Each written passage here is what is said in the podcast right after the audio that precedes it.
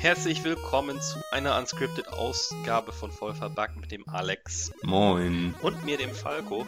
Und äh, heute, ja, wir haben uns so ein paar Themen ausgesucht, über die wir mal quatschen wollen. Womit möchtest du denn gerne beginnen? Lass uns doch mit den brandaktuellen Themen anfangen. Also das, was gestern passiert ist. Heute ist der 10. Mai. Ja. Das bedeutet, gestern war der 9. Mai, wenn mich nicht alles täuscht. Und gestern äh, gab Math es zwei. out, ja.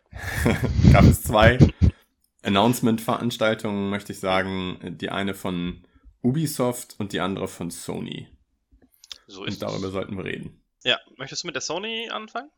Das ist, mir ist es relativ gleich. Wir können mit der Sony anfangen. Ja, äh, da müsstest du mal. allerdings durchführen. Ich habe das alles gesehen, aber ich weiß nicht genau, was die Reihenfolge war. Ich habe mir die einzelnen Sachen einzeln angeguckt und nicht das komplette, ähm, das komplette Video. Alles klar, ja, kein Problem. Ja, gestern war die, die Sony State of Play Vorführung. Das war so ein bisschen wie diese Nintendo Direct. Äh, ne? So, so Ja, die Nintendo Directs habe ich tatsächlich nie gesehen. Also, äh, wo sind tatsächlich die Unterschiede zwischen den beiden Formaten? Ähm, also Nintendo Direct ist ein bisschen geleiteter, finde ich. Da sind auch, wurde auch mehr moderiert. Bei dem Sony-Ding, das, das lief einfach so durch. Mit so ganz kurzen Ansagen von so einer Frauenstimme aus dem Off dazwischen. Nintendo bleibt ja manchmal gezielter bei einem Spiel und geht da ein bisschen ins Detail. Hier waren es eher fünf, sechs aneinandergereihte Trailer vom Gefühl her. Ähm, und wir können die der, also es ging so eine halbe Stunde insgesamt. Wir Mhm. gehen die einfach mal von vorne bis hinten durch. Der erste war für das Monster Hunter Add-on, ähm, Ja. dessen Name mir jetzt entfallen ist, aber es geht in den Schnee. Genau, ja. Monster Hunter ist ja, das habe ich nur im Let's Play gesehen ähm, und war überhaupt nicht begeistert wegen diesem stark japanischen Einschlag. Hm. Das ist einfach nicht meine Welt. Ich bin ein bisschen traurig drüber, dass es nicht meine Welt ist, weil die Crossover-Veranstaltungen, die die hin und wieder haben mit anderen Spieler-IPs, die finde ich schon ganz ja. interessant. Also ich glaube, sie hatten ganz am Anfang so ein Horizon Zero Dawn Crossover, jetzt kommt demnächst ein Witcher 3 Crossover oder generell Witcher Crossover. Das finde ich dann schon wiederum ganz spannend. Aber ich glaube, die wiederholen sich auch in regelmäßigen Abständen. Ne? Ja, äh, Street Fighter ne, war drin. Ich wusste gar nicht, dass das limitiert war, aber ich habe ja gesehen, dass verschiedene Charaktere äh, aus anderen Serien da reingekommen äh, sind. Ich glaube, Assassin's Creed soll auch demnächst Mhm. oder war schon. Ja. Ja, ich weiß nicht, wie das mit der zeitlichen Limitierung ist, aber ich bin auch nicht, also genau wie du, nicht so ein wirklicher Monster Hunter Fan. Ich habe mal einen Teil in der Serie versucht, ein bisschen zu spielen. Das World habe ich mir jetzt gar nicht gekauft. Ähm, vor allem, weil, ich weiß nicht, das, das kam mir immer sehr japanisch, sehr mechanisch vor. Mhm. Also noch stärker als, als andere japanische Rollenspiele. Und ich finde das zwar schon interessant, dass man sich so auf die Kämpfe vorbereiten muss, ne? Die Monster ein bisschen recherchieren, gegebenenfalls Fallen legen und so weiter.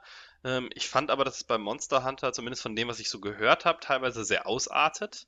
Mhm. Ähm, ne, dass du irgendwelche, also dich schon sehr krass auf so Kämpfe vorbereiten musstest. Ich fand Witcher 3 auf den hohen Schwierigkeitsstufen war da immer ein ganz gutes Mittelding, wo es durchaus Sinn gemacht hat, sich mal so einen Eintrag zu so einem Monster durchzulesen, die richtigen Öle aufzutragen, das richtige Schwert bereit zu haben.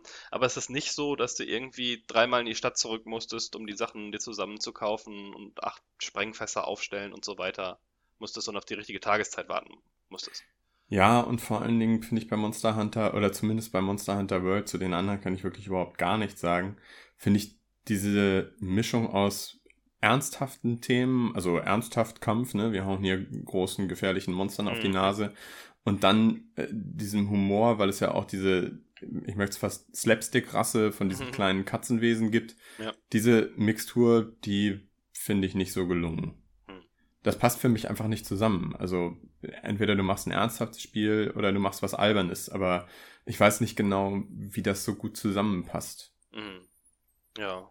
Ja, das stört mich nicht so, so wirklich sehr, ähm, weil die Story mir auch in dem Spiel jetzt speziell nicht so wichtig erscheint. Ich weiß Mhm. gar nicht so wirklich, worum es geht. Das ist eher sehr ähm, das rein mechanische, würde ich jetzt sagen. Ja.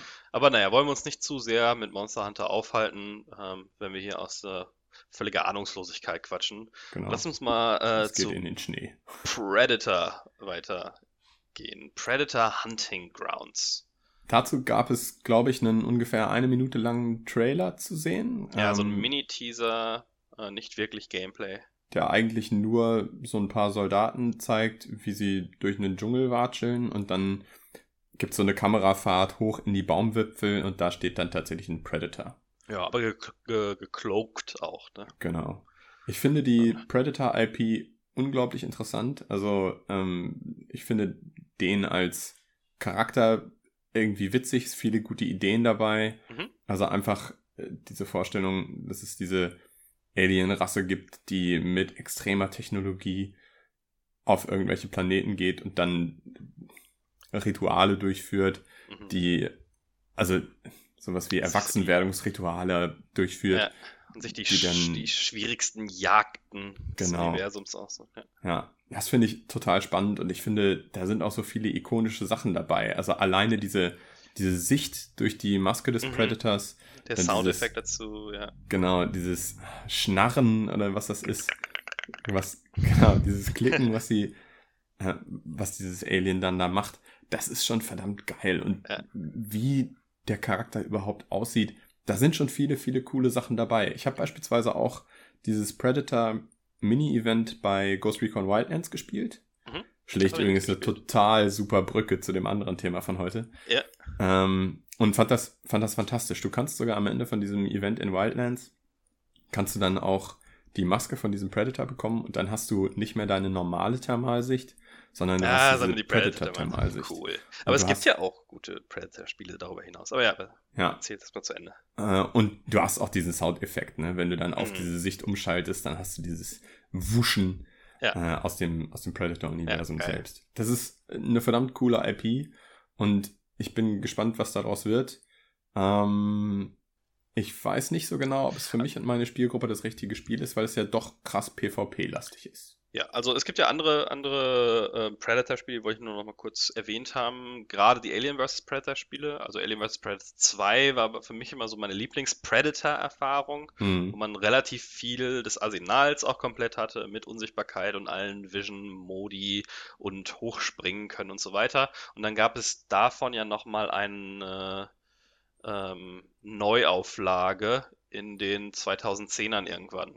Ja, aber das war kein kein Remake von dem AVP 2, sondern es war eben wirklich ein, hm. ein neues Alien vs. Genau. Predator mit einer anderen Story, wo du aber auch wieder alle drei Rassen spielen kannst. Ja, auch sehr cool, hat mich sehr viel Spaß gemacht, den ja. Predator zu spielen. War immer meine, meine Lieblingsrasse. AVP 2 hatte ja auch dieses Schädel-Sammel-Dings, ne, wo du so einen Score mhm. mitgezählt hast. Sowas. Ja. Das war alles, alles ganz cool. Ja, genau. Und das Neue ist aber, ähm, so wie ich das jetzt verstanden habe, ein, ein ähm, unsymmetrisches PvP-Spiel, ein bisschen wie Evolved. Genau. Ähm, ja. Oder auch so diese PV der PvP-Modus von Left 4 Dead, wo eine Gruppe aus, aus Soldaten gegen einen Predator antritt.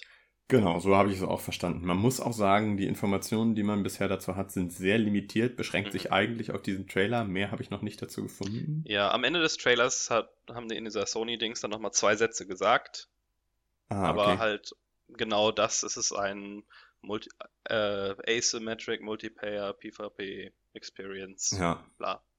Das dann, kann, wer das macht, das, das Team. Aber das kann ja total interessant sein und ich glaube, es ist auch tatsächlich reizvoll, wenn der Predator nicht von der KI gesteuert wird, sondern wenn er mhm. wirklich unberechenbar ist und alle Vorteile und Nachteile, die seine Technologie mitbringt, dann auch ausnutzt. Ähm, bin gespannt. Ich weiß nicht genau, ob es meine Art Spiel sein wird. Hast du von dem Entwickler schon mal irgendwas gehört? Nee, noch nie. Ähm, also der Name kam jetzt nicht bekannt vor. Ich habe ihn gar nicht gegoogelt. Hast du es gemacht? Nee, habe ich auch nicht. Also ich könnte dir den Namen nicht mal jetzt sagen, aber ja, ich weiß, genau. dass ich ihn noch nie vorher gehört habe. Ja.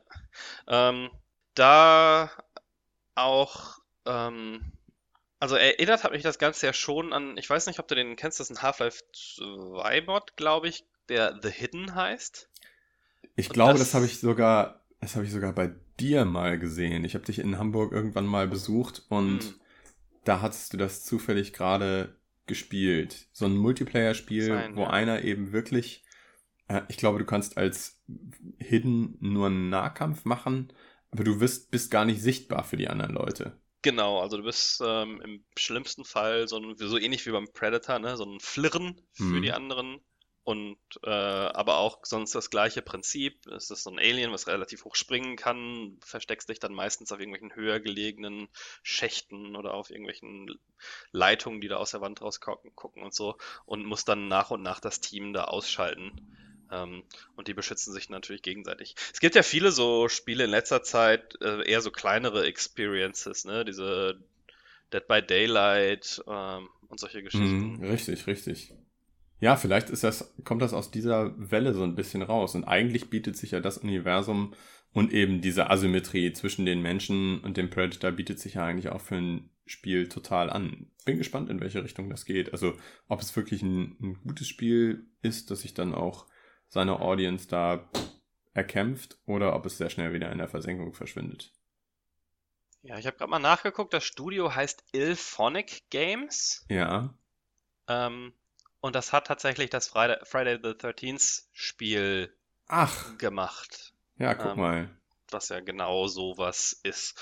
Wobei ich hoffe mal, dass, dass das Predator-Spiel ein bisschen, ähm, naja, schneller, weitläufiger ist. Also Hm. diese, diese Horror-Survival-Koop PvP-Spiele sind ja schon sehr äh, ähm, Begrenzt? begrenzt, ja, schwierig Ja. nah dran, nicht besonders große Areale. Ich weiß nicht, wie ich das beschreiben soll. Also, was mich bei dem Friday the 13th immer gestört hat, ich habe mir das auch nur in ein paar Streams angeschaut, ich fand das sehr rough. Also, das war Hm. überhaupt noch nicht polished oder so. Also, du hattest ganz viele Clipping-Probleme. Du hattest auch immer mal wieder Bugs. Das war noch nicht die Erfahrung, wie ich sie mir wünschen würde. Und vor allen Dingen, wenn du zu viele Bugs hast, dann ist es gerade bei so einem asymmetrischen Spiel häufig auch nicht fair. Oder zumindest habe ich den Eindruck, dass es nicht fair ist. Weil Mhm. durch Bugs die eine oder die andere Seite bevorteilt sein kann. Oder wenn du dann beispielsweise eine schlechte Kollisionsabfrage hast oder so und der Nahkampfangriff, den du jetzt gerade ausführen wolltest, Ja, ja, ja. eben doch nicht das Ziel trifft, obwohl er auf deinem Bildschirm eben ganz klar ins Ziel getroffen hätte. Ähm, das ist, ist sicherlich auch eine der schwierigsten Sachen bei der Entwicklung von so einem Spiel, aber das müssen sie schon ziemlich gut hinkriegen. Der Unterschied zu Friday the 13th ist dann aber wahrscheinlich bei Predator, dass du hauptsächlich auf Schusswaffen setzt, würde ich sagen. Zumindest Mhm. als Marine. Ja. Ah ja, das, das ist richtig, ja, das will ich auch sagen. Ähm, das sind ja legendär, die Minigun und solche Mhm, Geschichten ja genau. sicher, sicher geben. Das Team ist übrigens doch kein ganz unbeschriebenes Blatt. Die haben auch Nexus damals gemacht für THQ und angeblich arbeiten die auch irgendwie an Star Citizen Oh, mit. naja gut, aber, Aber das, das machen das ja alle irgendwie, kann ja alles alle. heißen. genau. Und so ein paar andere Sachen. Dead, Dead Alliance, ein First-Person-Shooter, von dem ich noch nie was gehört habe. Sagt mir auch nichts. Aber Naja. Friday the 13th, das Friday- ist natürlich schon ein bisschen bekannter, ja. Ähm, gut, dann zum nächsten Trailer. Äh, das äh, Remake von Medieval, äh, wie ich es immer damals genannt habe, Medieval. Mhm. Ähm, ein altes PlayStation 1 Spiel, in dem man Sir Daniel Fortescue heißt er, ne?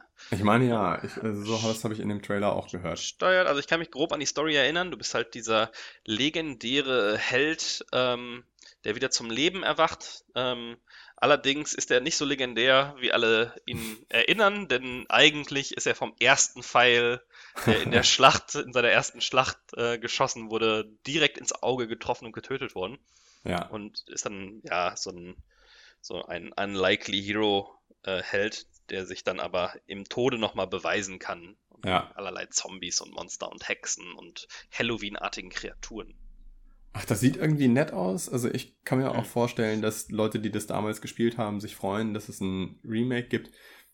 Der Funke ist aber nicht so richtig übergesprungen. Ja, das Gameplay sah schon ein bisschen hektisch aus und hm, ich bin noch nicht so sicher, wie gut das gealtert ist. Ich habe das damals schon gerne gespielt und das ist, also, um das Remake so ein bisschen zu beschreiben, das ist im Stil der Sp- Spyro Remakes, was ich auch sehr, sehr gern gespielt habe, aber ich habe das Gefühl, dass bei Spyro das Gameplay ein bisschen besser gealtet, gealtert ist als bei Medieval. was ist denn, was ist denn das eigentliche Spielprinzip? Also ist kannst du es mal beschreiben? Ja, es ist ein, ein Hack Hacken-slashiges Actionspiel. Nicht wirklich aus einer Vogelperspektive, aber sowas ähnlichem. Ein bisschen geht die Kamera schon rum. Ähm, relativ simples Spiel, in dem du durch Level dich hackst gegen verschiedene Monster. Ist schon ein Actionspiel, also jetzt nicht wie Diablo, dass du einfach nur klickst und dann greift er an, sondern ne, ähm, du, du hast schon Action-Angriffstasten, sehr arcadey, PlayStation 1 aber mit verschiedenen Umgebungen und ähm, Secrets und Geheimgängen. Wobei der Trailer, ich fand die Umgebung sahen da jetzt nicht so cool aus und nicht so hochqualitativ und liebevoll. Vielleicht auch, weil es ein bisschen dunkler ist wie bei Spyro. Aber selbst hm. dem Charakter, finde ich, hat dieses, hat das nicht so gut getan. Also, ja. der, da sieht fast also mir gefällt die PlayStation 1 Low-Poly-Variante fast schon ein bisschen besser. Oh, tatsächlich? Ja. Ähm, also vielleicht, wenn man bei der bei dem Remake Fehler einem stärker auffallen? Vielleicht, aber es sieht auch alles so ein bisschen dunkler und ernster aus. Und ja. eigentlich ist das eine sehr silly, slapstick-mäßige Story auch. Ja, das ist natürlich auch eine Herausforderung da, das richtige Maß zu treffen. Ne? Ja, also will ich jetzt auch nach einem Trailer mir nicht irgendwie eine endgültige eine endgültige Meinung ähm, festlegen. Und wir sollten ja relativ früh dann schon wieder mehr davon sehen. Das Teil soll ja schon im Oktober rauskommen. Ich glaube ohnehin, dass bei vielen Sachen, die jetzt so gezeigt werden, um die E3 rum nochmal zusätzliche Berichterstattung kommen mhm. wird. Gut, ja. Sony macht jetzt selber bei der E3 nix, aber ich kann mir nicht vorstellen, dass sie diese, diese Woche, in der das stattfindet, nicht auch nutzen, um noch die ein oder andere Info zu lancieren. Oder meinst du, die machen dann ihr nächstes State of Play zu einem anderen Zeitpunkt? Hm, gute Frage. Also ich werde, also zumindest die Teams, die jetzt da vorgestellt äh, haben, werden ja schon wieder irgendwie was zeigen. Sony macht, machen die eine Pressekonferenz, machen die aber schon, oder? Nee, Sony macht nee, dieses Jahr keine ah, Pressekonferenz. das ah, ist, also war ich auch sehr traurig drüber, denn die Sony-Pressekonferenz war immer eine derjenigen, der ich am meisten entgegengefiebert habe. Das waren normalerweise immer 60 Minuten, 70 Minuten wirklich ja. interessante Informationen, weil auch äh, ein bisschen abwechslungsreichere Informationen. Mhm, Bei stimmt. EA hat man immer den Eindruck, okay, die machen die Hälfte ihrer Präsentationen über, über die Sportspiele und dann die andere Hälfte über irgendwelche Sachen, die eben nicht großartig überraschend sind. Bei ja. Ubisoft hast du immer noch mal so eine, so eine Überraschung mit drin, aber ich sag mal so, 80 bis 90 Prozent der Sachen sind doch eher auch ausgetretene Ubisoft-Pfade. Mm, ja. Und Sony fand ich, hat mich in den letzten Jahren schon häufig am meisten begeistert, weil da Dinge kamen, mit denen ich wirklich gar nicht gerechnet habe, die auch genau meinen Geschmack treffen.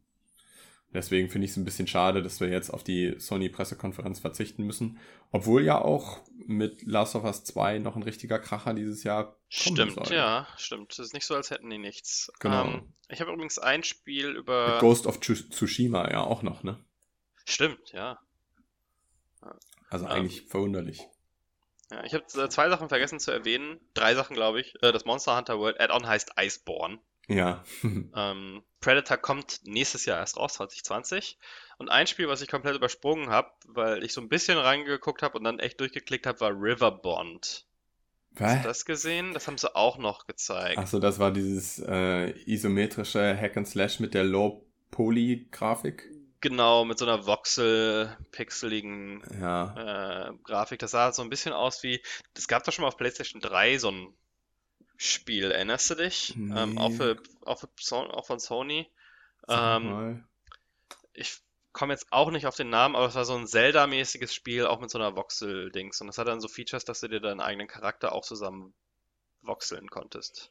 Weiß ich leider nicht mehr. Also ich muss zugeben, das habe ich auch komplett übersprungen. Da ja. habe ich mir nur ein Still-Image angeguckt und das war, war so überhaupt nicht meins. Das sieht auch in Action nicht so cool ja. aus, hat mich jetzt auch nicht so.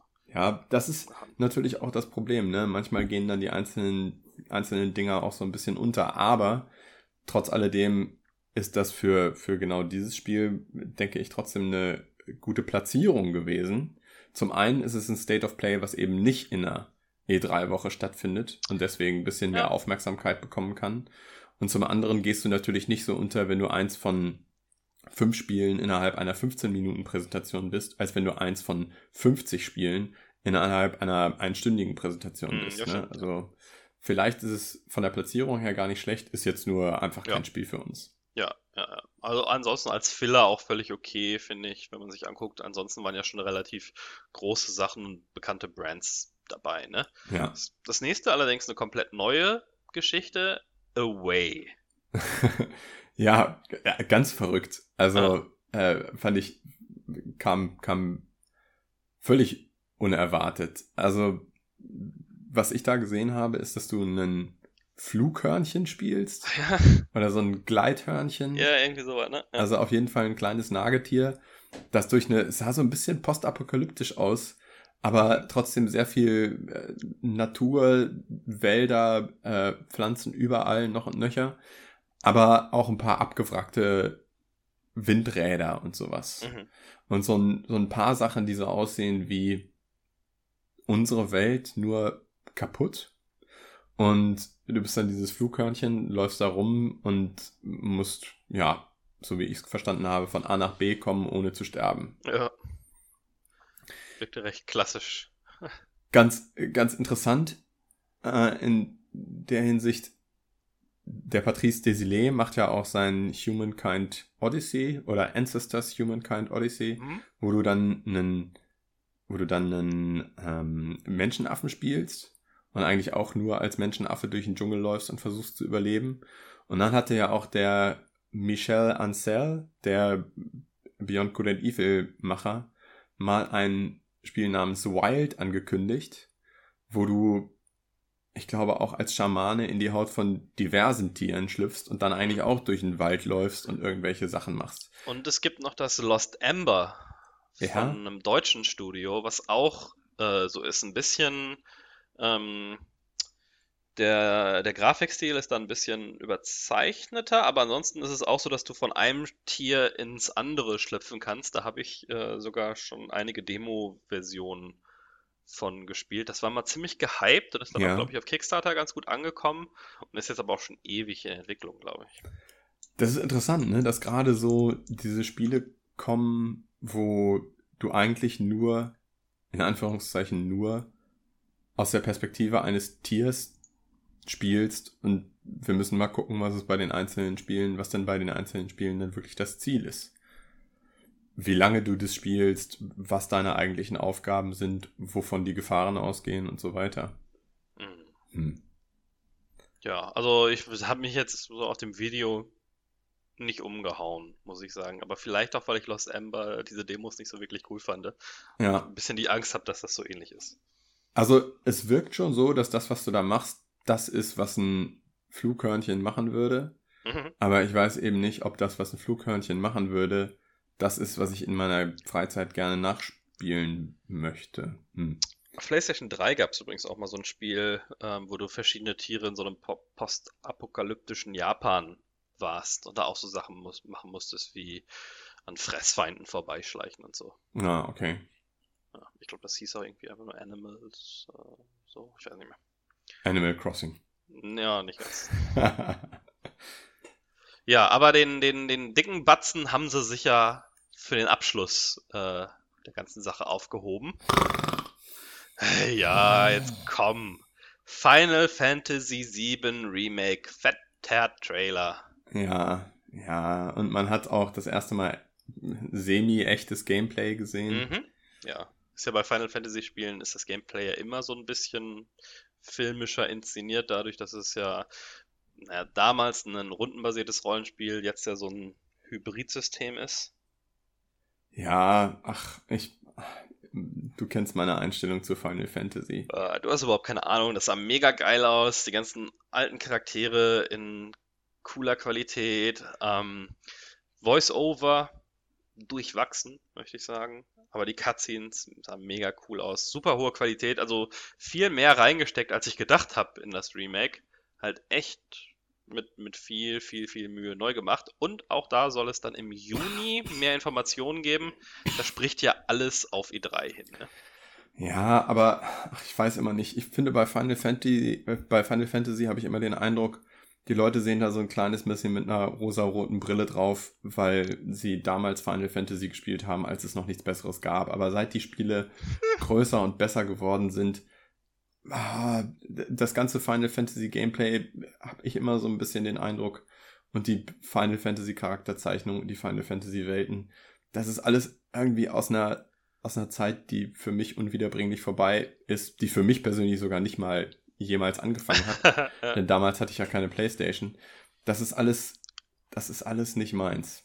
Also da, alles, was ich da sehe, löst bei mir nicht mehr als ein müdes Schulterzucken aus. Ich alleine, geil. alleine, wenn ich dem Charakter auf den Rücken gucke und sein völlig überdimensioniertes Schwert sehe. Voll geil, Mann. Denke ich mir, was soll denn das? Wer, warum genau das wer ernst? Das braucht. Ja, ich, ich nehme das sehr ernst. Ich freue mich da sehr drauf. Ähm, ich hoffe, dass ich gebe dir in einer Sache recht, ist, dass äh, ich keine Geduld mehr für komplett rundenbasierte Systeme mehr habe. Mhm. Ähm, das gibt mir aber auch durch die Bank so, dass die Grenze vielleicht so ein bisschen bei so World Strategy Spielen, aber selbst in XCOM finde ich boring. Mhm. Ähm, und, und bei den begrenzten Auswahlmöglichkeiten der, der Final Fantasy Reihe hoffe ich schon, dass es sich eher an das 18er, äh, welches? Nee, war 16er System anlehnt. Oh. Final Fantasy 15 meinst du? 15? Ah, ich komme nicht Man mehr kommt da nicht mehr kommt da nicht mehr hinterher, weil die ja auch Zahlen, in ihrer ja. Benennung so ein kleines bisschen inkonsistent sind gefühlt. Ja, ja, ja. Ähm, und ich jetzt auch irgendwie zwei Jahre nicht gespielt habe oder so.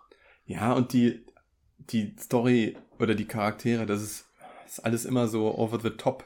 Nein, lebenswert, fantastisch. Ich ich, ich weine ja jetzt schon, wenn ich an bestimmte Szenen denke und äh, und zwar positiv emotional berührtes Weinen, mhm. äh, wenn ich mir vorstelle, wie das jetzt in den neuen, äh, in der neuen Optik aussieht. Ja. Ich freue mich drauf. Naja, naja, naja. Jedem das seine, aber für mich ist es nichts. Aber wird ja dann ein dickes Ding. Also so, ähm, das sieht jetzt vom Arbeitsaufwand her nicht einfacher aus, als ein komplett neues Final Fantasy zu bauen. Mit Sicherheit. Also das Einzige, was sie so, aber selbst da können sie wahrscheinlich nicht großartig viel Zeit einsparen. Die grundsätzliche Story, die, die Richtung der Story, die ist ja schon bekannt. Mhm. Aber äh, teilen sie es nicht tatsächlich sogar auch auf zwei Spiele auf? Ist es so? Ich weiß es nicht genau. Ich meine, das mal gehört zu haben, kann mich aber auch komplett falsch erinnern. Ich dachte, sie haben irgendwann entschieden, dass es für ein Spiel zu groß ist und machen deswegen zwei draus. Ähm, komm, kann ich mich jetzt nicht dran erinnern, aber. Okay, vielleicht, vielleicht äh, habe ich mich da, vielleicht erinnere ich mich da auch falsch. Also, wie gesagt, könnte mir gleichgültiger nicht sein. Äh, jeder, der damit seinen Spaß hat, soll gerne seinen Spaß haben, aber auf meine Liste kommt es nicht drauf. Das wird geil, ich sag's dir. Aber ich bin mal gespannt, das kann ja auch noch 40 Jahre dauern, bis das rauskommt. Ich habe jetzt schon Memes äh, gesehen im Internet, so mehr Informationen im Juni, aber ist halt Square, ne? Wir haben nicht gesagt, welcher Juni. Ja, ja, genau. Ja. Naja. Aber wie, möchtest Wie häufig wurde das neu angefangen?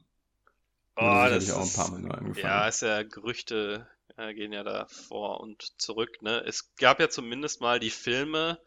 Ähm, vielleicht konnten die da ein bisschen was von dem 3D-Material wiederverwenden, mhm. weil die ja schon näher an dem äh, sind, wie es heute aussieht. Aber es sieht echt spektakulär, also echt gut aus, finde ich. Für Optisch. ein Final Fantasy. Ja. Naja, auch generell. Ähm, also am Charakterdesign, das kann man mögen oder nicht, aber so vom Detailgrad und so sah das schon alles sehr, sehr knackig aus. Ähm, naja, aber möchtest du denn das andere große Thema einleiten, was gestern vorgefallen ist? Kann ich sehr gerne machen. Genau. Ubisoft hatte gestern tatsächlich auch noch eine Ankündigung. Ähm, und sie haben es auch innerhalb von Ghost Recon Wildlands mh, mm, schon angedeutet. Es gab einen DLC für Ghost Recon Wildlands, wo du ähm, einen ja, einen anderen Ghost, also diese Spezialeinheit, die heißen ja Ghosts. Mhm. Und du ähm, findest in der Welt von Ghost Recon Wildlands einen anderen Ghost und musst mit dem, ich glaube, zwei Missionen, ja, du musst zwei Missionen mit dem zusammen bestehen. Und das Interessante ist, das ist John Bernthal, den man vielleicht kennt aus The Walking Dead oder aus Punisher. Ähm, und Punisher der Netflix-Serie. Genau, aus der, ja, aus der Netflix-Serie Punisher. Und am Ende davon hast du eine Visitenkarte gefunden in der Ghost Recon Wildlands Welt, auf der dann stand, yo, am 9. Mai um 21.30 Uhr oder was mitteleuropäischer Zeit ähm, findet eine Präsentation von Skull Technologies, was eine, eine Drohnenfirma aus dem Universum ist, findet statt. Mhm. Und dann war es auch gestern um 21.30 Uhr soweit und Ubisoft hat tatsächlich eine halbstündige Ankündigung zu Trommelwirbel einem nächsten Ghost Recon Teil, also einem vollwertigen nächsten Ghost Recon Teil gemacht. Das ist jetzt kein DLC für Wildlands, sondern Ghost Recon Breakpoint. Mhm. Und in dieser halbstündigen Präsentation, das war ganz interessant, sie haben erst so ein, so ein bisschen, ja, äh, auf die Scheiße gehauen und haben, und haben völlig over the top, total US-amerikanisch da Leute hingestellt, die extrem blumig erzählt haben, was sie nun mit Ghost Recon Breakpoint vorhaben. Beispielsweise war da auch ein, haben sie einen ehemaligen Green Beret vorgestellt, der jetzt für Ubisoft arbeitet und der mit großen Gesten und bedeutsamen Wörtern gesagt hat, dass das das größte Spiel, das beste Spiel aller Zeiten werden wird. Ähm, dann ist es bei Ubisoft ja auch so, dass immer noch mal gerne Leute mit einem extrem starken französischen Akzent auf Englisch Aha. sagen, warum es das größte, beste und wahnsinnig tollste Spiel der, der letzten Zeit ähm, ah. Sein war wird. War der Eve eigentlich da? Eve war nicht dabei. Also das war auch, das war auch keine äh, Präsentation auf der Bühne oder so, sondern es mhm. war komplett eine Videoaufzeichnung mhm. mit den entsprechenden Schnitten, mit der entsprechenden Beleuchtung und alles ne, einstudiert und wirklich ja. perfekt gemacht ich persönlich kann nicht so ganz, kann nicht so ganz nachvollziehen, warum es dann immer so extrem blumig sein muss. Ja. Äh, warum die Leute immer so extrem ausschweifende Bewegungen dabei machen müssen. Ich bilde mir immer ein, dass das so ein bisschen amerikanisch ist, aber vielleicht liege ich damit auch komplett falsch. Mhm. Ähm, nee, ist schon so. Mich, mich spricht das nicht an, aber was mich angesprochen hat, war das 15 Minuten Gameplay-Video, äh, was sie gezeigt haben und dann der anderthalb Minuten Trailer, den sie am Ende noch gezeigt haben. Mhm. Und es ist vieles von dem, sie machen vieles von dem, was in Wildlands gut war. Also ich umreiß einmal ganz kurz, falls jemand Wildlands nicht gespielt hat, worum es da geht. Das ist ein Open-World-Shooter, ähm, ein Multiplayer-Shooter, aber hauptsächlich PvP ähm, in dem man ähm, ein, gegen ein Drogenkartell äh, kämpft. Man hat da äh, eine Gruppe von Soldaten, kann die verschieden ausrüsten, äh, eine ganze Reihe Waffensysteme. Es gibt auch so ein paar leicht futuristisch angehauchte Sachen wie eine, eine kleine Drohne, wobei das war alles noch sehr basiert in der in der Jetztzeit, mit der man Gegner markieren kann, äh, auch für die anderen Spieler zum Beispiel und konnte dann ähm, genau zusammen verschiedene Aufträge lösen und so nach und nach dass, dass diese fiktive Interpretation von Kolumbien befreien. Bolivien. Äh, Bolivien, Entschuldigung. Bolivien. Aber das ist tatsächlich auch eine der Sachen, die sie ändern. Also sie haben so ein mhm. kleines bisschen Gegenwind bekommen, weil sie Bolivien genommen haben und weil ja. eine US-amerikanische Spezialeinheit in Bolivien den Drogenhandel Hat zerschlägt. Bolivien nicht auch versucht, das zu verklagen dafür oder so? Ich, ich meine ja, ich meine ja. Und bei Breakpoint setzen sie jetzt komplett auf eine fiktive Welt, auf eine fiktive Insel, ähm, mit dem einen Vorteil, dass sie wahrscheinlich niemand mehr verklagen wird. Und ja. mit dem anderen Vorteil, dass sie auch verschiedene, extrem viele verschiedene Klimazonen da ja. haben können, die es so, ja, in Neuseeland vielleicht ein bisschen, aber ich glaube sogar noch extremer als in Neuseeland. Auf so engem Raum gibt es diese verschiedenen Klimazonen ja. nicht so ein bisschen spielerische Abwechslung auch dadurch zu bieten. Genau, also es wird Wüste geben, es wird Dschungel geben, es wird Schnee geben, es wird Graslandschaften geben, es wird auch einen Vulkan geben. Also tatsächlich haben sie auch schon Spielszenen mit fließender Lava gezeigt. Und darüber wollen sie eben diese spielerische Abwechslung einfach auch, einfach auch bieten. Ja. Und insgesamt machen sie vieles von dem, was in Wildlands funktioniert hat, wieder. Mhm. Also du hast eben auch wieder ganz klar dieses eher taktische Gameplay, wo normalerweise ein Schuss oder zwei Schüsse auf einen Gegner reichen, um ihn mhm. auszuschalten. Das wird auch in, in, äh, mhm. wesentlich das gleiche bleiben. Na, ja. Sie haben allerdings, sie führen allerdings auch äh, die Technologieschraube wird so ein kleines bisschen weitergedreht. Das bedeutet, man kämpft auch mehr gegen Roboter und Drohnen, die dann natürlich auch Panzerung haben. Ja, äh, kleines bisschen ist gut. Also ich habe im Videomaterial mannsgroße Gatling-Guns, die irgendwie von der Decke hängen, so ein bisschen wie GLaDOS äh, ja. gesehen. Ja. Das ja, wird, wird spannend werden. mir kommt's ja schon wieder gleich hoch, ne? Dass die das jetzt in jedem Scheiß, also, ne, es gibt jetzt auch Gegner mit Leveln. ja. Es gibt äh, Loot, den du im Level in den Bereichen findest, die, die aufsteigen. Und sie behaupten zwar, dass Kopfschüsse immer noch tödlich sind und sowas, aber es gibt laut GameStar zumindest Health Bars über den Einheiten, die sie in einem Videomaterial, was sie präsentiert haben, hauptsächlich abgeschaltet haben. Okay, auch über den normalen menschlichen Gegnern oder nur Das haben über sie nicht irgendwelchen gesagt. Bossgegnern? Also ob es bei menschlichen Gegnern ist, weiß ich nicht, aber ähm, gehe ich jetzt mal von aus. Also Ja. das wurde nicht eingeschränkt zumindest von der GameStar. Ja, äh, das ist ja auch, wir haben da ja schon mal im Zusammenhang mit Division 2 drüber geredet, ich glaube auch im Zusammenhang mit Division 1. Das ist natürlich auch echt ein Spagat, den man da schaffen muss. Ne? Auf der einen Seite will man den Leuten das Gefühl geben, hey, du wirst mächtiger, du wirst besser, du wirst stärker, aber auf der anderen Seite willst du den Leuten ja trotzdem immer noch, äh, immer noch eine Herausforderung geben. Also auch nach müssen doch 20 nicht Spielstunden. jedes Spiel, was sie haben, daraufhin umbauen. Die haben jetzt Ja. jede andere Serie, die sie haben, inklu inklusive Assassin's Creed. Ah, Es hat ja so ein RPG-System Ja, und. Wildlands war so meine einzige Insel im Ubisoft-Universum, in der mir das nicht aufgezwungen wurde. Das stimmt. ist das auch noch so. Ja, das passt natürlich extrem gut zu diesem Games as a Service Gedanken. Ne? Du willst wirklich den Leuten ein Spiel geben, was sie dann nicht nur die nächsten drei Wochen oder den nächsten Monat spielen, sondern was sie bitteschön bis ans Ende ihres Lebens spielen sollen. Ja. Ekelhaft. Ja, ich bin da, ich sehe das auch äh, kritisch, weil ich grundsätzlich gerne viele unterschiedliche Spiele spiele und nicht nur ein und dasselbe Spiel über Ich lange finde, es Zeit. ist aber- auch ein Design, ein Game Design Armutszeugnis. Wenn man Hm. sagt, oh, wir wissen jetzt nicht, wie wir das anders machen können, außer Zahlen und Schadenswerte ho- hochzudrehen. ja, Die ja im Prinzip auch dann nicht wirklich was an der Spielerfahrung ändern, weil wenn du die Gegner fünf Level äh, schwerer machst und dann die Waffen fünf Level höher machst, dann brauchst du am Ende auch wieder ungefähr die gleiche Zeit. Das um ist mir bei. Assassin's Creed Odyssey so extrem aufgefallen. Ne? Also ich bin jetzt bei Assassin's Creed Odyssey, ich glaube, Level 52 und das Spiel habe ich auch wirklich gerne gespielt. Aber dadurch, dass die Gegner mit mir mitleveln, brauche ich jetzt eigentlich immer noch genau die gleiche Anzahl Schläge, wie ich brauchte, als wir beide, also Gegner und ich, Level 1 waren. Ja. Also ich habe überhaupt nicht das Gefühl, ich werde ein krasserer Badass. Äh, ich habe einfach nur das Gefühl, die Zahlen werden größer. Und Ja. das ist ein bisschen, das ist ein bisschen schade. Es limitiert dich halt nur im Vorankommen in dem Sinne von, du musst halt auch die Ausrüstung zusammensuchen oder genug Kämpfe schlagen, um da hinzukommen. Ne? Mhm. Das ist ein reines Strecken des, des Contents. Ja. Dieses Gefühl, also dieses, in der Hinsicht geht mir das Progressionsgefühl schon so ein bisschen verloren, das stimmt.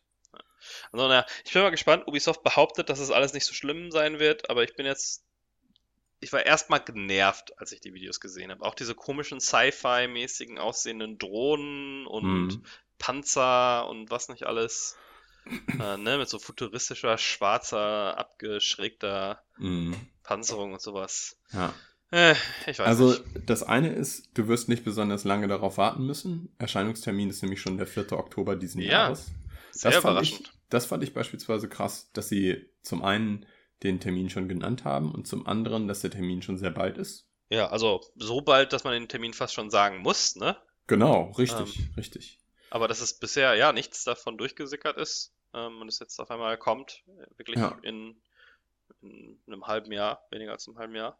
Weißt du, was ich tatsächlich mal cool fände, wenn jetzt demnächst mal wieder ein Spiel rauskommen würde, wo sie bewusst von dieser von dieser Science Fiction oder eigentlich ist es ja mittlerweile schon schon Gegenwartstechnologie weggehen, also dass wir eben keine Drohnen und keine keine Nachtsichtgeräte haben oder so, dass man tatsächlich ein Agentenspiel oder ein Taktikspiel im Kalten Krieg hat. Mhm. Also, äh, denn viele dieser Technologien machen so ein paar Sachen, hm, machen so ein paar Sachen weniger cool. Also wenn du Mhm. beispielsweise mehr gegen Drohnen kämpfst oder wenn Dunkelheit einfach keine, keine Rolle mehr spielt, weil du einfach dein Nachtsichtgerät anmachen Mhm. kannst. Oder wenn du durch die Wände irgendwelche äh, Herzschlagsensoren verwenden kannst. Das Ja. ist, ist gar nicht mehr so cool. Und ich habe hab auch den Eindruck, dass es in Filmen, in Filmen diese Art von Technologie gar nicht so häufig verwendet wird, weil es eben ein Stück weit Spannung wegnimmt. Aber ich habe den Eindruck, in Gaming wird diese Technologie immer benutzt, um dem Spieler zusätzliche Möglichkeiten an die Hand zu geben. Aber dass man sich damit auch ein kleines bisschen Spannung wegnimmt, das, ähm, das fällt damit immer so ein bisschen unter den Tisch. Ja, also Ghost Recon Breakpoint versucht jetzt zumindest mal die Sachen mehr aufzuteilen, indem es Charakterklassen gibt, die nur in der Basis gewechselt werden können. Mhm, Das heißt, es genau. äh, setzt ein bisschen mehr Spezialisierung der einzelnen, einzelnen Charaktere voraus, wobei das meines, so wie ich das verstanden habe, auch jederzeit gewechselt werden kann, aber halt, du musst immer zur Basis zurück, aber es gibt jetzt keine Beschränkung, wie oft du hin und her wechseln kannst. Aber es ist vor allen Dingen für den, fürs Teamplay dann vermutlich interessant, ne? Dass du in so einer Vierergruppe dich dann ein bisschen mehr aufteilen kannst. Aber was es definitiv wiedergeben wird, sind diese Erkundungsdrohnen, die dir eigentlich innerhalb des, der gegnerischen Basis schon jeden Gegner markieren können. Ja, Und- Drohnen insgesamt spielen angeblich eine, eine größere Rolle, vor allen Dingen im Singleplayer, in dem es jetzt nicht, diesmal nicht diese KI-Kameraden Ja, sondern bist dann tatsächlich allein unterwegs, was mir ganz gut gefällt, weil ich Ja. fand die immer ein bisschen doof. ja, das finde ich tatsächlich auch spannend. Also du wirst weiterhin die Möglichkeit haben, über diese Drohnen so einen Sync-Shot, also einen gleichzeitig ausgeführten Schuss auf drei oder vier Gegner zu machen. Über diese Drohnen eben. Aber es werden keine Leute mehr mit dir durch die Gegend laufen, die irgendwelche unpassenden Kommentare machen. Und eigentlich Ja. auch nur doof rumstehen. Eine andere Sache, die ein bisschen mehr äh, in den Vordergrund rücken soll, ist dieser Survival hinter den feindlichen Linien Aspekt. Das war ja im Prinzip im ersten Spiel storymäßig so angedeutet, ne, dass du da alleine Mhm. bist ähm, und irgendwie abgeschnitten und die Regierung das alles nicht, nicht offiziell bestätigt. Aber hier ist es schon so, dass, also gerade, das soll man ja laut Ubisoft angeblich zumindest sehr gut einstellen können, wenn du das auf, wenn du das dir schwierig einstellen möchtest, dass es dann so Sachen gibt, dass ähm, Kugeln auch mal steckschussmäßig sitzen bleiben können und dann musst du halt irgendwie zu einem Lager und dich wieder verarzten und sowas. Interessanterweise sogar auch schon so gemacht oder zumindest so angedeutet im zweiten DLC von Wildlands. Der zweite DLC von Wildlands, ich glaube, der hieß Fallen Ghosts. Mhm. Der begann ja tatsächlich auch damit, dass deine Truppe mit einem Hubschrauber abstürzt und dann erstmal wieder zurück in die Zivilisation finden muss oder zurück zur nächsten Basis finden muss. Aber du hattest nie diesen Eindruck von, du bist wirklich alleine hinter feindlichen Linien oder du Stimmt, hattest ja. ihn zumindest nicht länger als vielleicht für fünf Minuten. Sehr schnell, sehr mächtig und Ja. hast irgendwie Hubschrauber per Internet bestellt. Genau. Genau. Ja, ähm, Stealth soll auch noch ein bisschen ausgebaut werden. Ne? Man kann jetzt endlich Leute mal hin und her schleppen, ähm, Ja, inklusive der eigenen ver verwundeten Kameraden, um jetzt halt irgendwie Leichen zu verstecken und so. Du kannst dich im Schlamm eingraben, ähm, um dich Ja. schlechter sichtbar zu machen und so. wobei ich jetzt schon weiß, die Gruppe, mit der ich spiele, die wird das nicht machen. Die Gruppe, mit der ich spiele, wird auch den stärkeren Story-Fokus, den es bekommen soll. Also es wird auch solche, in den Dialogen wird es auch irgendwelche Entscheidungen geben, die du dann treffen kannst. Mhm. Wird auch das so gut wie gar nicht nutzen. Die Story ist doch das, was, was meine Freunde dann meistens übersprungen haben. Ja, interessiert mich jetzt auch nicht so sehr, aber diese anderen Sachen, ich, ich habe das erste ja gerne auf der höchsten Schwierigkeitsstufe gespielt, wo halt Gegner nicht mehr auf der Karte eingeblendet sind und solche Sachen. Mhm. ähm, wo man schon vorsichtiger vorgehen muss und sich die Gegner zusammen markieren muss, ähm, um so ein bisschen einen, einen Überblick von den Basen zu bekommen, indem man sich da einschleicht, weil man auch sehr, sehr schnell tot war in Feuergefechten. Also ein offenes Feuergefecht eigentlich unbedingt vermeiden musste. Wobei äh, diese, diese Abkehr von den zusätzlichen ähm, Pappkameraden, die da mit dir rumlaufen und hin zu Drohnen, ich finde dadurch verschwimmt nochmal stärker der Unterschied zwischen Splinter Cell und Ghost Recon.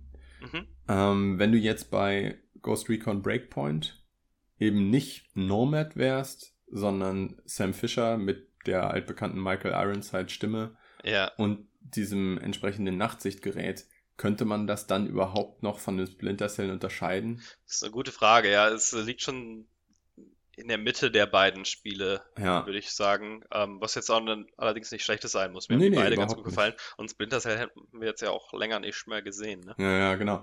Also wenn du, wenn du dann eine Mission stärker, in der Mission du dich stärker aufs Schleichen fokussierst, du keine Kameraden mehr hast ähm, und du deine, deine Drohnen und verschiedenen Sichtmodi hast, ich glaube, dann sind wir schon sehr nah an dem dran, was ein mhm. nächstes Splinter Cell ja auch liefern würde. Stimmt, ja.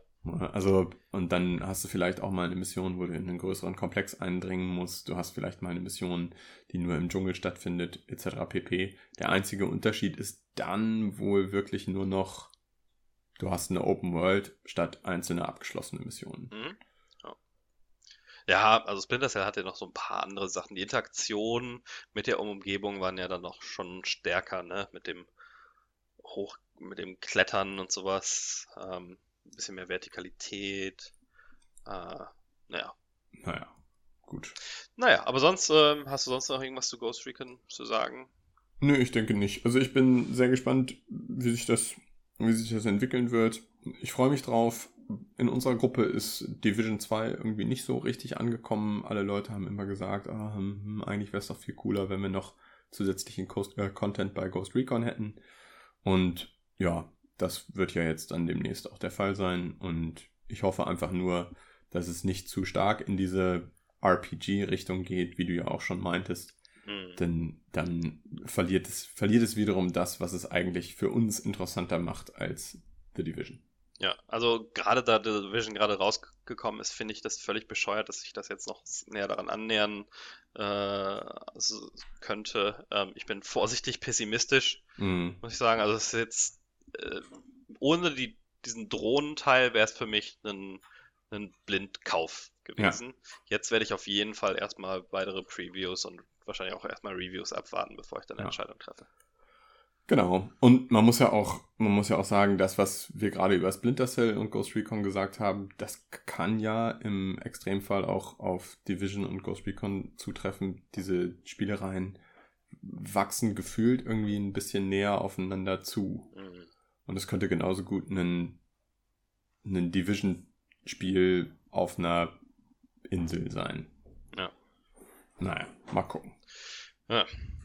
Gut, äh, du meintest im Vorgespräch noch, dass du über was sprechen wolltest, was du gespielt hast zuletzt. Richtig. Also ich habe in letzter Zeit nicht so viele unterschiedliche Sachen gespielt. Ich habe mhm. ein kleines bisschen bei God of War weitergemacht, weiterhin ein großartiges Spiel. Ich bin tatsächlich noch nicht mal wieder an dem Punkt, an dem ich vorher war. Also ich habe ja nochmal neu angefangen. Ich bin noch nicht mal an diesem Punkt. Aber das ist auch okay. Ähm, ich werde jetzt in den nächsten Tagen wieder ein bisschen Zeit haben, das zu spielen. Denn das Spiel, was ich sehr lange gespielt habe, über das ich gleich sprechen möchte, das kann ich jetzt erstmal nicht spielen. okay. Genau. Ähm, ich habe mir in einer Humble Bundle Woche oder in einem, in einem Humble Weekly Sale habe ich mir von Games Workshop Blood Bowl 2 geholt. Aha. Und zwar in der Legendary Edition. Das bedeutet, in der Edition, wo du dann noch zusätzliche Teams drin hast und alles Mögliche. Und ich hatte eigentlich gedacht, ja, hm, Blood Bowl hat mich immer mal interessiert. Ich bin beispielsweise auch ein Riesenfan von dem Brettspiel, von Blood Bowl, dem Brettspiel. Gibt es mittlerweile vier Editionen, die ich alle hier in meiner Hamburger Wohnung habe. ähm, und um das vielleicht kurz zu erklären, Blood Bowl ist im Prinzip sowas wie American Football, aber mit Elfen, Orks, Orks. und Zwergen. Und mit ein bisschen mehr Brutalität. Also du kannst den Leuten auch so auf die Nuss geben, dass sie dabei einfach kapieren. Und das äh, Blood Bowl Videospiel setzt einfach genau die Regeln aus dem Brettspiel, also aus der aktuellsten Edition des Brettspiels, als Videospiel um. Hm. Das bedeutet. Ist also eher ein statisches, rundenbasiertes. Genau, es ist ein absolut statisches, rundenbasiertes Spiel. Du bewegst jeden deiner, deiner einzelnen Spieler nacheinander, gibst ihm eine Aufgabe und die werden dann auch nicht gleichzeitig ausgeführt. Also du, du setzt nicht sozusagen eine Queue auf und das wird dann alles gleichzeitig aufgeführt, sondern du bewegst tatsächlich jede Figur einzeln nach der anderen. Quasi wie bei, vielleicht wie bei XCOM. Mhm. Und erst nachdem du dein ganzes Team bewegt hast, ist der Gegner dran und macht dann das gleiche mit seinen elf Figuren. Es ist nicht ganz so schlimm, wie es sich anhört, denn sobald eine deiner Aktionen scheitert, also sobald du den Ball verlierst oder eine deiner Figuren auf der Nase landet, ist dein Zug vorbei. Das bedeutet, du musst auch ein kleines bisschen planen, welche Aktionen mache ich am Anfang, welche Aktionen sind ein kleines bisschen riskanter, deswegen mache ich sie erst am Ende und sowas, ne? Weil dein Zug bei jeder Aktion, die scheitert, sofort vorbei ist. Mhm. Und ja, ich wusste, ich bin ein ziemlicher Fan dieser IP und mir macht das, das Universum Spaß. Ich bin ja sowieso ein riesengroßer Games Workshop-Fan. Aber Blood Bowl 2 als Videospiel ist jetzt so krass bei mir eingeschlagen. Also ich habe das, seit ich das gekauft habe, habe ich das bestimmt schon 15 Stunden gespielt und ich habe das erst seit, na, vielleicht anderthalb Wochen oder so. Und. Ich wollte schon sagen, gestern. nee, nee, nee, nicht seit gestern. ähm, und es ist einfach es ist einfach so total motivierend. Also zum einen, das Spiel hat eine Kampagne, wo dir die einzelnen Systeme wirklich sehr, sehr langsam, sehr, sehr behutsam beigebracht werden. Aha. Für jemanden, der das Spiel schon kennt, denn die Regeln sind wirklich eins zu eins wie im Brettspiel, vielleicht sogar zu langsam. Hm. Also am Anfang in den ersten Matches wunderst du dich dann eigentlich, ja Moment mal, warum darf ich das denn nicht machen? Oder warum passiert denn jetzt das und das nicht? Ja. Das liegt daran. Wobei das ist für dich wahrscheinlich als Veteran des Brettspiels nochmal ein bisschen anders, als wenn jetzt jemand ganz frisch reinkommen genau, würde. Genau, Das liegt halt einfach daran, dass diese Regeln in der Kampagne erst später eingeführt werden. Ja. Das ist auch okay. Es ist nur dadurch ein bisschen länglich, dass eine einzelne Partie über 16 Züge pro Team geht. Also du machst 16 Züge und dein Gegner macht 16 Züge. Und in jedem einzelnen dieser Züge bewegst du potenziell elf Figuren. Und wenn du eine Figur bewegst, dann bedeutet das, du legst einen, einen Weg für diese Figur fest und du legst eine Aktion für diese Figur fest. Und wenn man sich dann die einzelnen Animationen alle anschaut, dann ist das schon ein bisschen länglich. Also so eine, so eine Partie dauert schon auch gerne 600 mal eine Stunde. plus Dinge, die dann so ja, passieren können. Genau. Also es wird dann weniger, ne, weil du Leute verlierst. Ja, okay. Also die Leute sind dann irgendwann verletzt und stehen nicht mehr auf dem Feld. Das bedeutet, du hast am Ende der Partie nicht mehr elf Leute auf dem Platz. Aber es ist schon, du musst dir schon ein bisschen Zeit dafür nehmen. Mir macht es aber wirklich sehr, sehr, sehr viel Spaß und äh, ich bin, bin total begeistert davon. Und dann, was noch so motivierend ist, du hast deine einzelnen Spielfiguren sammeln eben auch Erfahrung. Über die unterschiedlichen Aktionen, die du ausführst, bekommst du Erfahrungspunkte und mit diesen Erfahrungspunkten kannst du dann zwischen den einzelnen Matches auch Stufen aufsteigen. Und wenn du eine Stufe aufsteigst, dann werden tatsächlich zwei Würfel, also im Spiel werden auch zwei Würfel geworfen. Das ist wichtig, weil nämlich ein Pasch eine andere Bedeutung hat als zum Beispiel eine 1 und eine 6. Ja. Und darüber kannst du dann zwischen verschiedenen Kategorien an Fertigkeiten auswählen, die die einen Leute dann bekommen können. Und das ist sehr, sehr cool. Die einzelnen Leute wachsen dir dann auch so ein bisschen ans Herz. In der Kampagne leider nicht ganz so wie im freien Spiel. Also es gibt dann auch ein freies Spiel, wo du dann keine keine Story dahinter hast, da schreibst du sozusagen die Story selber. Aber in der Kampagne können sie das nicht machen, weil einfach, weil einfach klar ist, diesen Spieler brauchst du im nächsten Spiel noch, deswegen kann er dir hier nicht, ja. kann er hier nicht wegsterben. Ja. Oder diesen Skill darfst du in dem und dem Spiel noch nicht haben, deswegen können wir ihn dir jetzt noch nicht geben. Mhm. Solche Einschränkungen hat es dann schon. Ja. Aber insgesamt, insgesamt finde ich echt ein tolles Spiel. Ich kann gar nicht so richtig erklären, warum ich es so geil finde, denn es ist schon eher statisch und die Production Values sind nicht besonders hoch. Also du hast beispielsweise in dieser Kampagne Focus Home Entertainment ja. released das, ne? Genau. Andere, kleinerer französischer Publisher. Ja, die haben schon mehrere Games Workshop Sachen gemacht. Ich meine, ja. die haben auch schon den ersten Teil von Blood Bowl gemacht. Mhm. Äh, Blood Bowl 2 ist ja eigentlich nur eine grafisch aufgewertete Variante von Blood Bowl 1. Ja, wenn es dem gleichen System folgt, was willst du da genau, auch Neues? Kannst du, nicht, kannst du nicht viel machen.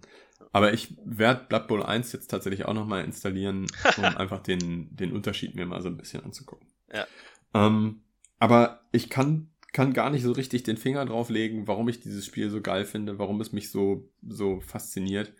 Denn viele Dinge, also man, man merkt schon viele Schwächen, aber die verzeihe ich dem Spiel einfach ohne Probleme, weil ich grundsätzlich dieses, dieses Ding, du, du baust ein Team und du führst dieses Team dann durch eine Saison und äh, bist dabei, wenn sie ihre Siege haben und bist dabei, wenn sie ihre Niederlagen haben und du gehst durch die Höhen und Tiefen durch. Äh, Höhen sind natürlich, wenn einer von deinen tollen Leuten irgendwie jetzt noch eine bessere Fähigkeit bekommen hat. Tiefen, Tiefen, wenn einer von deinen Leuten einfach wegstirbt. Also das ist schon, das ist schon motivierend und es hat mir auch viel Spaß gemacht. Jetzt kann ich es aber dummerweise erstmal nicht weiterspielen. Warum? Weil. Das, mein, mein, Interesse hast du jetzt schon geweckt mit den Mann-Teasern. ja, sagen, ja, ja, ja. Äh, ich hatte das hinter, hinter den Kulissen natürlich schon mal erwähnt. Ich hatte jetzt vor zwei Tagen eine Schulteroperation. Ist auch alles soweit gut gelaufen, aber mein Arm ist jetzt gerade in der Schlinge und wird es auch bis zum 20. Mai noch bleiben. Und ich habe schon mal geguckt, also ich kann innerhalb dieser, mit dieser Schlinge, ähm, kann ich ein Gamepad gut in der rechten Hand und in der linken Hand halten. Was aber nicht gut funktioniert, ist die Maus bedienen. Und bei mm. Blood Bowl 2 ist es so, es kann sogar sein, dass es eine Gamepad-Steuerung hat. Die ist aber ein bisschen clunky und du hast in den, in den späteren Matches, also sobald sozusagen die Stützräder mal ab sind, sobald die Schwimmflügel weggenommen wurden, hast du auch ein Zeitlimit in deinen Zügen. Also du hast um okay, deinen Zug ja, jetzt verstehe ich. Ja, weil ansonsten hätte ich ja gedacht, ähm, naja, ein rundenbasiertes äh, strategisches Spiel ist ja perfekt, wenn man irgendwie eine Verletzung hat, die jetzt schnelle Bewegungen genau. mit den Händen ein, genau. einschränkt. Aber du hast tatsächlich nur ein Zeitlimit von vier Minuten für deinen Zug. Das ist auch ganz gut. Auch die KI hat übrigens nur vier Minuten. Mhm. Das bedeutet. Für, um alle Charaktere zu bewegen. Um alle Charaktere zu bewegen.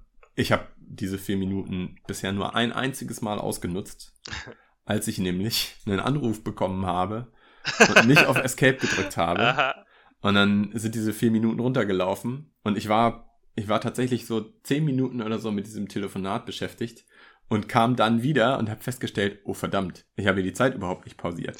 Aber weil mein Gegnerteam ein Zwergenteam war, die besonders langsam sind, haben die in der gesamten Zeit, in der ich keinen einzigen meiner Charaktere bewegt habe, haben die es nicht mal geschafft, einen Touchdown zu schaffen weil sie am Anfang dieser Pause relativ nah an ihrer Endzone waren und am Ende dieser Pause dann relativ nah an meiner Endzone waren. Mhm. Aber die Zwerge sind nicht so besonders schnell unterwegs. Das bedeutet, die brauchen schon und ein paar Zehn Züge. Minuten bei, bei jeweils vier Minuten auf deiner Seite zumindest mal Pause, da kommen die ja nicht mehr als zwei, dreimal dran. Genau, genau. Und in diesen zwei, dreimal dran sein, schaffen es die Zwerge äh, nicht einmal übers komplette Spielfeld. Ja, Ja, aber ich bin, ja. bin gespannt, wie das weitergeht. Es ist, äh, ich muss jetzt leider noch ein bisschen pausieren, bis ich wieder eine Maus vernünftig halten kann. Aber linken, kannst dich ja mit dem linken, mit der linken Hand dran gewöhnen. Ja, vielleicht, vielleicht. So muss mein, mein Vater macht das. Der benutzt die Maus mit der linken Hand, obwohl er Rechtshänder ist. Äh, das ist ja verrückt. Ja. Gewohnheitssache. Ich glaube, weil er ähm, auf der Arbeit immer viel mit dem Numpad machen musste. Ah, okay. Ja, gut. Naja, ähm, ja, könnte mir nicht egaler sein, sogar im, Gegensatz, im Gegenteil, äh, ich bin, ich bin ja ein großer Feind von, von Boardgames, mhm. zum größten Teil, gerade Sachen mit Würfeln und ich werde es vermeiden wie es Feuer. Jemals Blood Bowl 2. Wie der Teufel das Weihwasser. Ja, ja, ja, ja, so ist es. Bleib mir bloß fern. Ja, ich habe ich hab gar nichts Interessantes zu erzählen, was ich so gespielt habe. Ich habe in alles mögliche Alte mal reingespielt. Command Conquer 1, Command Conquer Generäle. Ähm, verschiedenste, verschiedenste Spiele. Leider übrigens nur Generäle. Ich habe es nicht geschafft, mir Generals irgendwie zu besorgen, obwohl ich ja gar nicht mehr in Deutschland bin. Aber ich habe es halt schon in meinem Origin-Account mhm. ähm, auf Deutsch und ich kann es dann nicht entfernen und auch im Ausland dann nicht irgendwie anders installieren. Ah, verrückt. Ähm, und das bedeutet, die, ähm, diese eine Fraktion, die tatsächlich Infanteristen hat, das sind dann auch Roboter, ne? Alles, alles Roboter. Ja. Also generell ist ja ähm, China gegen Terroristen. Ja. Gegen, ähm, gegen den, die Allianz oder so. Ja. Russland, glaube ich, auch noch. Ähm, die China ist dann der asiatische Pakt. Alle Länder sind umbenannt in irgendwas Fiktionales. Anstatt Terrorattentäter mit, mit Sprengstoffwesten gibt es die rollende Bombe, die immer gerne als als Waschmaschine auf Rädern bezeichnet wird. Ja. Ähm, Anthrax ist Säure, ein paar Sachen sind komplett gestrichen, äh, das komplette Intro ersatzlos gestrichen. Verrückt. Und so weiter. Also hart gecuttet. Ist jetzt, macht das Spiel auch nicht unspielbar, ich finde es immer noch ein ganz gutes Spiel, aber nervt schon arg. Hm, Days Gone habe ich nicht so wirklich weitergespielt, was ja eigentlich so mein Main-Spiel war zur Zeit. Ja. Weil, und das ist super strange, ich glaube, also es kann auch sein, dass ich einfach nur krank war, aber jeden Abend, an dem ich Days Gone gespielt habe, ging es mir schlecht. Hatte ich harte Kopfschmerzen, hatte ich ein unwohles Gefühl im Bauch, dass mir so, ne, dass mir echt so ein bisschen schlecht war. Okay. Und ich glaube, das liegt an der Kombination aus der teilweise katastrophalen Framerate, wenn du in der Gegend rumfährst. Ja. und dem Motorrad, was immer so schwenkend um die Ecke fährt. Ach ne? was, ja. Also das, das Motion Blur mit den Stottern und den, ähm, dem, wie sich halt ein Motorrad fährt, zusammen bei mir irgendwie Motion Sickness erzeugt, was ja eigentlich nicht so mein Problem ist. Das habe ich sonst nur bei VR-Geschichten bisher gehabt. ja.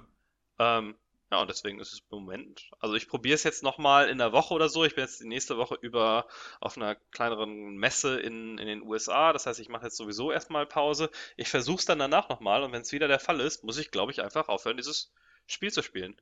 Zumindest bis ich Verrückt. mir irgendwie eine PS Pro oder einen besseren Fernseher oder sonst irgendwas äh, oder einen Fernseher, wo ich jetzt vielleicht nicht so weit weg sitze oder nicht so viel Reflexionen Mhm. von Fenstern drauf habe oder irgendwie, das können ja noch andere zusätzliche Faktoren sein. Aber es ist echt, es leint sich sehr genau damit ab, wie ich äh, angefangen habe, dieses Spiel zu spielen, dass mir echt eine Woche lang am Stück jeden Abend es schlecht ging. Aber das ist, also das würde mich tatsächlich auch interessieren. Also wenn du jetzt einfach mal eine Woche Pause machst, äh, in der es dir abends dann immer gut geht und wenn du Ja. dann nochmal wieder ausprobierst, was dann passiert. Ja, ich werde berichten, äh, Ja, sobald ich wieder zurück bin. ja. Krass. Ja, also ich habe ähm, meine Meinung zu Days Gone hat sich seit wir das letzte Mal darüber gesprochen haben noch nicht geändert. ähm, ich, es müsste mich eigentlich interessieren, aber aus irgendeinem Grunde tut es das nicht. Und die Let's Plays, die ich gesehen habe, haben mich jetzt auch nicht so begeistert. Ja. Naja, also mir hat schon immer noch Spaß äh, gemacht. Ich hatte jetzt das Gefühl, dass ich relativ am Anfang sehr viel der, des Gebietes erschlossen habe und jetzt es relativ langsam vorangeht, was mich ein bisschen nervt. Aber ansonsten ganz witzig. Äh, heute, lustigerweise, ich habe hab ich eine News gesehen, dass, dass der gleiche Entwickler wie Siphon Filter damals. Mhm.